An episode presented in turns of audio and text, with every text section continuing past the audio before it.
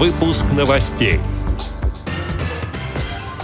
Редактирование генома поможет избавить от слепоты пациентов с пигментным ретинитом.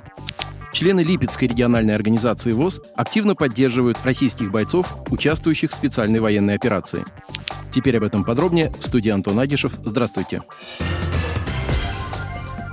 Члены Липецкой региональной организации ВОЗ активно включились в работу по поддержке военнослужащих Российской Федерации, принимающих участие в специальной военной операции.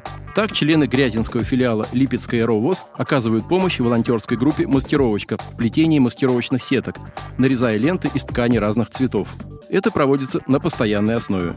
Также в декабре прошлого года члены Грязинской МОВОЗ собрали финансовую помощь в размере 4000 рублей. Закупили для госпиталя перевязочный материал – бинты, лейкопластыри, капельные системы, шприцы, перекись водорода, марлю и вату. Собранная помощь была отправлена с представителем благотворительного фонда «Айсберг» в госпиталь города Москвы. В феврале этого года было собрано около 12 тысяч рублей для покупки одеял. 11 одеял были отправлены на фронт через волонтеров Грязинского района. Недавно члены Задонской местной организации ВОЗ провели акцию «Своих не бросаем» в поддержку военнослужащих, участвующих в специальной военной операции. Члены ВОЗ приняли активное участие в сборе гуманитарной помощи для мобилизованных участников СВО и собрали продукты питания, вещи личной гигиены и многое другое. На заседании кружка «Мастер и мастерицы» участницы связали теплые вещи – носки, варежки и шарфы, которые затем были переданы в Задонский штаб «Своих не бросаем».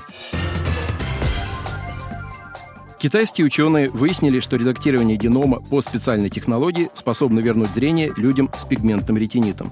Соответствующая статья была опубликована в известном медицинском журнале. Исследователи провели испытания на ослепших из-за заболевания мышах и получили положительные результаты. Животным удалось вернуть зрение. Технология так называемых коротких палиндромных повторов, расположенных группами, позволяет редактировать геномы высших организмов. Как рассказал один из исследователей, профессор Уханьского университета науки и технологий Кай Яо, ранее использовались инструменты, которые не справились бы с устранением генетических причин таких распространенных у людей заболеваний, как, например, пигментный ретинит. Теперь ученые разработали новый метод. По словам Яо, разработка его команды позволяет редактировать любой участок генома и обеспечивает более убедительные свидетельства того, что процесс действительно помогает устранить слепоту у мышей. Согласно данным исследования, после возвращения зрения животные продолжали видеть вплоть до пожилого возраста. Отметим, что пигментный ретинит – это наследственное заболевание сетчатки, при котором происходит потеря фоторецепторов. Состояние вызывает нарушение зрения и может приводить к слепоте. Исследователи хотят продолжить тестирование нового технологического инструмента и изучить его возможности в отношении разных видов пигментного ретинита.